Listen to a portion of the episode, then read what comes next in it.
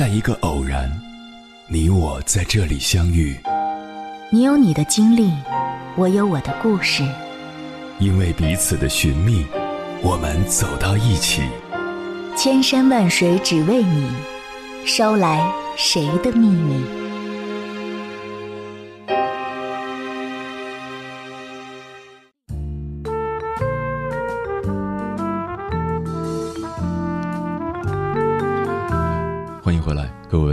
行者，这里是正在直播的中国交通广播，千山万水只为你，深夜不孤单。我是迎波，绰号鸭先生。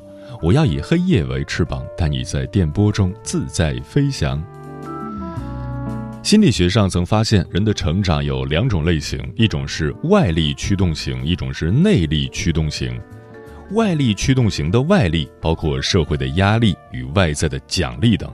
而内力驱动型的内力则来自自己的主动成长，这种成长是无论经历什么都想要自己去突破，而带领一个人能走更远的，往往是内在的驱动力。如果我们在成长中受到太多的社会压力，即使我们获得了进步，也会满身负荷，感觉特别累。这就是为何很多人毕业以后再也不读书的原因。因为他们成长的动力来自外在的压力，却很少调动自己内在的驱动力，这反而会让他们在很长一段时间内迷失自我。如果我们懂得在成长中关注自己内在的方向与内在的动力，并用这种力量找到自己的激情与使命，我们就更容易成为自己的人生赢家。接下来，千山万水只为你，跟朋友们分享的文章名字叫《成为人生赢家，底层逻辑比阶层更重要》，作者东方莹。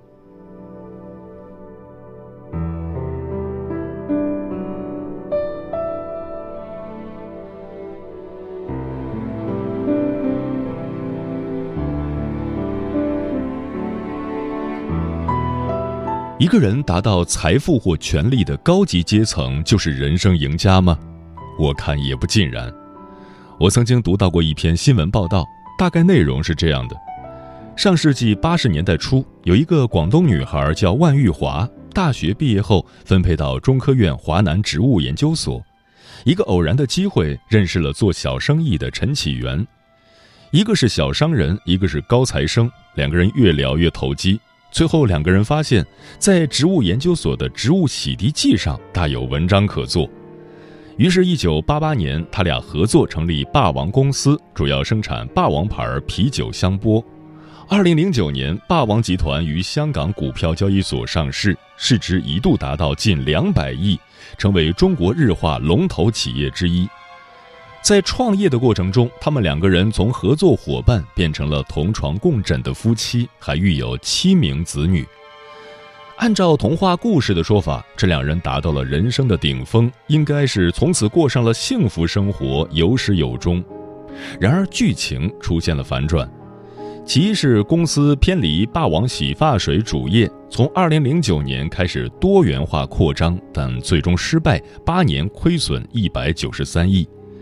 其二是金钱利益面前，夫妻反目成仇。他俩分别持有公司百分之五十一和百分之四十九的股权。当这夫妻二人反目时，企业几乎走向了衰落的边缘。年过半百的万玉华与陈启元经历了这场夫妻争斗、家庭破裂的变故。我估计他俩余生都难以从内心仇恨、痛苦的阴影中走出来。虽然俩人都从经济上登上了大多数普通人难以企及的阶级高层，但他们人生的幸福感可能将荡然无存，还不如有些普通人。这种失去幸福感的人，怎么也算不得是人生赢家吧？真正的人生赢家靠什么？人生赢家一定是达到持续拥有幸福感这一状态的人。那什么是幸福呢？我的定义是，幸福即宁静的快乐。哲人有言：“仁者不忧，智者不惑，勇者不惧。”做人的仁德水平高，就既不会惹出使人心生烦恼、忧愁、苦闷的事来，也不会为那些避免不了的、令人不愉快的人和事而烦恼忧闷。所以说，仁者不忧，由此而心静。快乐来自物质满足的快乐和精神满足的快乐，而生产与获得物质产品、精神产品的人类能力的基本元素就是仁、智、勇。这么推理下来，就是说，一个人的仁、智、勇水平决定了他的宁静与快乐的水平，也就是说，决定了幸福的水平。而仁、智、勇的组合，便构成了一个人的底层逻辑，或者说心智模式。我认为，一个人的命运在很大程度上是由底层逻辑决定的。底层逻辑分多个层级，你在什么层级，就会有什么样的命运。引发万玉华与陈启源婚姻悲剧与企业经营失败的原因，其实早就埋藏在他俩那个层级的底层逻辑里。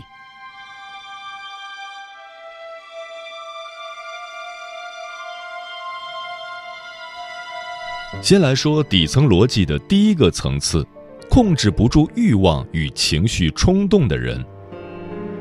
之前发生的重庆万州公交车坠江事件。女乘客刘某发现公交车已过站，而驾驶员冉某未应其要求停车，刘某便怒气冲头，一心只求自己的方便，什么都不顾，责骂并动手攻击司机，想迫使其停车，从而引发双方冲突，最终导致车辆失控撞断大桥护栏，坠入江中，使自己及他人共十五人命丧黄泉。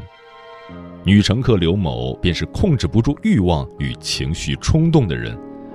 这个层次的人往往胆子不小，自以为聪明，私欲心重，易铤而走险，突破社会规则底线，干出损人利己的违法事情，但最终难逃身败名裂。如多家媒体爆出某公司高管滕某涉嫌贪腐受贿被警方带走的消息。滕某此前曾在诺基亚、三星电子工作，先后担任诺基亚西区、南区总经理以及三星电子华南区总经理等职务。二零一四年五月，滕某跳槽到另一家公司，任该公司大中华区执行副总裁，主管销售。然而，随着滕某被警方带走调查，这一切都已成为往日云烟。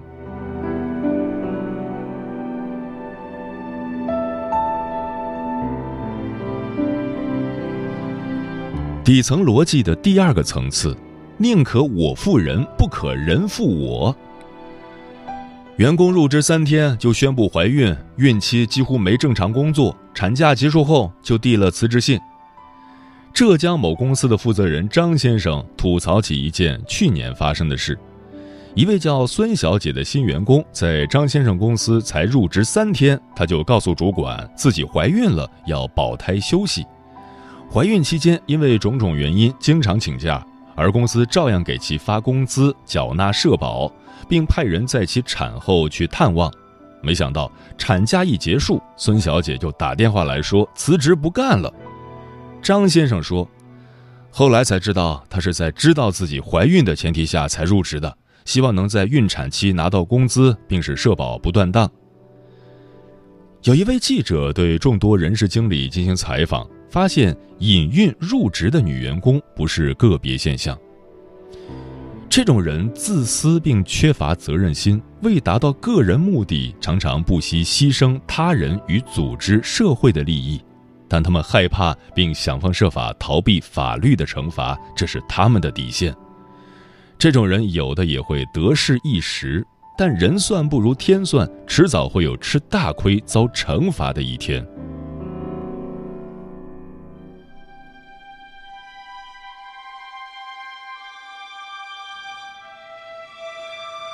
底层逻辑的第三个层次，怕被别人利用的人，具有这个层次人格特征的人，他们不想占别人的便宜，但害怕吃亏，怕被别人利用。另外，他们没有事业心，没有社会使命感。对他们而言，生活是目的，工作只是糊口的手段，没有什么自我实现的价值，是随时可以牺牲的。做事只管完成，不求完美。他们好也好不到哪里，坏也坏不到哪里，活得比较被动，比较平庸。由于其底层逻辑或心智模式的狭隘，使他们一次次失去了既帮助别人融入组织、贡献社会，又成就自己、发展自己的机会。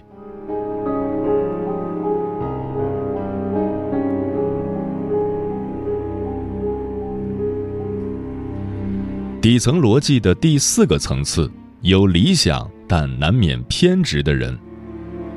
前面三个层次的人都有一个共同之处，就是或多或少把自己、把肉身看得很重，却反而得不到自己，驾驭不了自己。进入第四个层次的人，才是成为一个真正的人的开始。一个真正的人，拥有德智勇的健全人格，拥有真业、真正的事业。即融入组织、融入社会、融入时代、融入大爱的创造性事业，最终成为掌握自己命运的人。达到第四个层次的人，很多都是组织与社会的中流砥柱，不少人是成功人士。但到达第四个层次，只是成为一个真正的人的开始。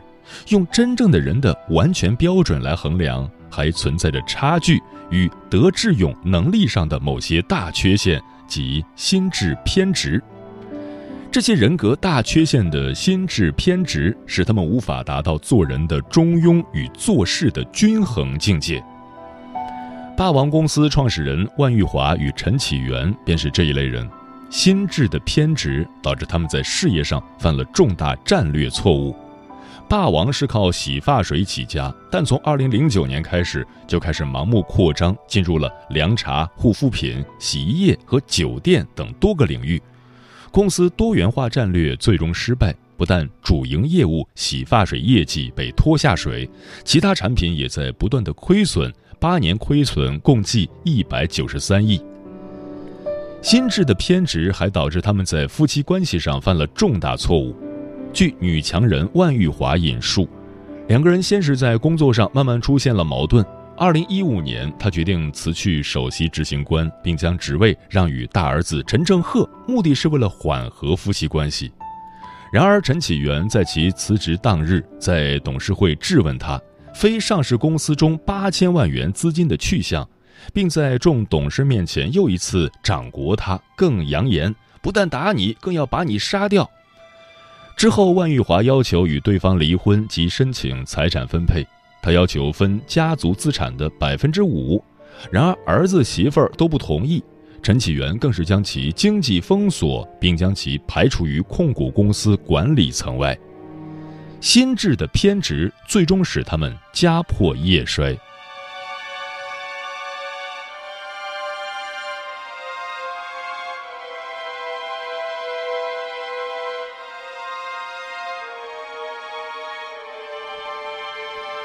底层逻辑的第五个层次，追求皆大欢喜者。做人做事的高级境界，便是不要片面、极端与偏执，以皆大欢喜、均衡周到、与时俱进为宜。做人做事到这份上，即使是打工，也能干出大事业，深得周围人心，登上职业发展的高峰。如果是老板做到这份上，企业便能做强、做大、做长。二十世纪初，有一位美国人在其家乡密歇根州迪尔伯恩创办了一家汽车制造公司。当时的社会有两大矛盾非常严重：一是穷人与富人的矛盾，二是产能过剩与消费不足的矛盾。大家长期生活在这些矛盾中，也习惯了这些矛盾，反而觉得这是正常的。这个美国人敏锐地看到了这两大矛盾，看到了其中的荒谬性。他认为必须改变现状。这个人就是亨利·福特，他运用中庸思维与均衡思维来解决这两大矛盾。他采取了大批量汽车生产以及大批量工人组织的模式，更别具匠心地设计出以移动式装配线为代表的新生产序列。以高效率、高工资、低售价的结合，提出让穷人变成有钱人、让穷人买得起车的超前理念，这对于当时的制造业而言是一次翻天覆地的革命。后来逐渐成为全球工业界的一项制度性措施。他最先察觉到高产量、高工薪和高消费之间的内在联系。早在1914年，他就推出了当时最高工资水平的每天工作八小时并付五美元工资的举措，工人的收入也因此得以普遍提高。同时，福特低价汽车的推出，让广大的普通人群体也能享受到过去只有贵族才能享有的奢侈品。而工人整体经济水平与生活水平的提高，给企业扩大规模、增加利润带来了巨大机会，这就是皆大欢喜式的思维。凭借创始人亨利·福特的制造人人都买得起的汽车的梦想和卓越远见。及相应的技术、生产、销售、金融等创新，福特汽车公司快速的从小做大起来，成为了世界四大汽车公司之一。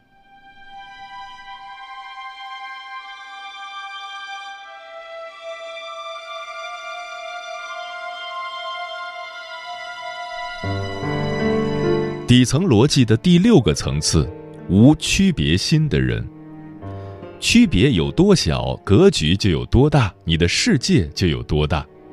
几千年来，在这个世界上，民族之间、国家之间、宗教之间、阶级之间的仇恨与战争从未停止过。十九世纪中叶，有这么一个人，他以悲悯之心超越了仇恨与敌我之分，给所有人带来了仁慈的光亮。一八五九年六月，这位名叫亨利·杜南的瑞士商人去意大利。傍晚，当他途经一个叫索尔弗利诺的小镇时，他目睹了奥地利与撒丁交战的索尔弗利诺战役。仅仅一天之内，竟约有四万名交战双方的战士在战场上战死或受伤。亨利·杜南震惊于战争的可怕后果、受伤战士的痛苦以及几乎完全没有急救和基本护理的现实，让他彻底放弃了原先旅行的目的。数天来，完全投入到帮助救治和护理伤者的工作中。他动员当地百姓，不带歧视地提供援助，挽救了交战双方很多负伤者的生命。他回国后，开始发起建立一个在战时帮助照顾受伤战士的国际志愿救济组织。几年之后，这个名为“红十字”的国际组织终于得以成立，并陆续得到国际社会的承认与参与。该组织的箴言是“战时行善”，其使命声明中说道：“红十字国际委员会是一个公正、中立和独立的组织，其特有的人道使命是保护战争和国内暴力事件受难者的生命与尊严，并向他们提供援助。”一九零一年，当第一届诺贝尔和平奖颁发时，挪威诺贝尔委员会选择将这一奖项授予了亨利·杜南。像亨利·杜南这种人，他们具有的无区别心，达到了人生修养的最高层次。当他们行走于苍穹之下，如同漫步自己的家园，拥有整个世界，内心光明，胸怀坦荡，无忧无惧无惑。一生充满宁静与喜悦。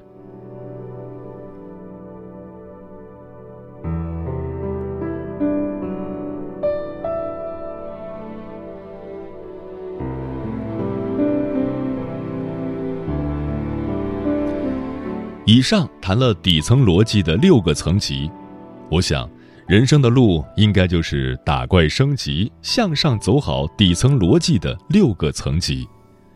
但如果一个人的底层逻辑提升不上去，就是拿到一手的天赋好牌也会打成烂牌，或者，即使爬到财富与权力的高级阶层，也会守不住而跌落，或者爬上去并守住了财富与权力的高级阶层，也得不到人生的幸福与圆满。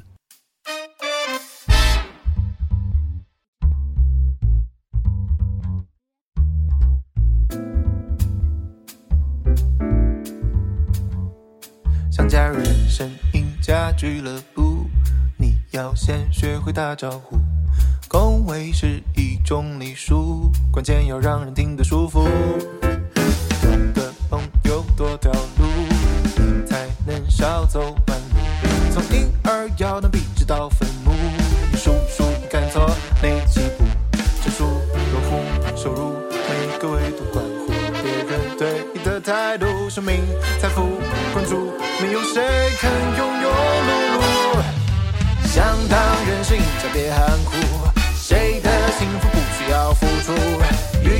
满腹不平感触，倒不如看清楚，早一点觉悟。想当任性，就别满足，一点知足就会落伍。一家同吃百折不胜世故，社会残酷不能糊里糊涂，难不成你想输？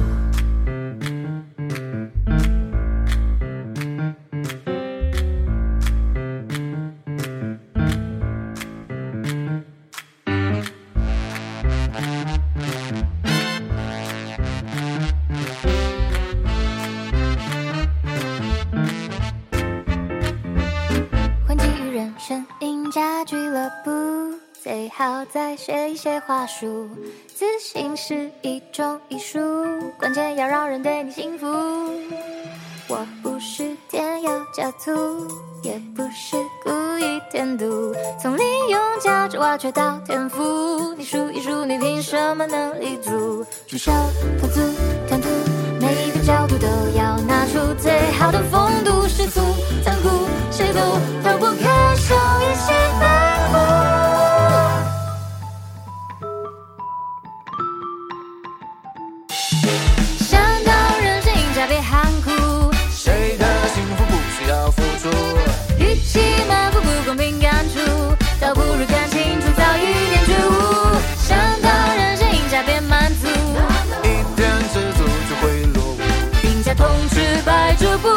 故，社会残酷不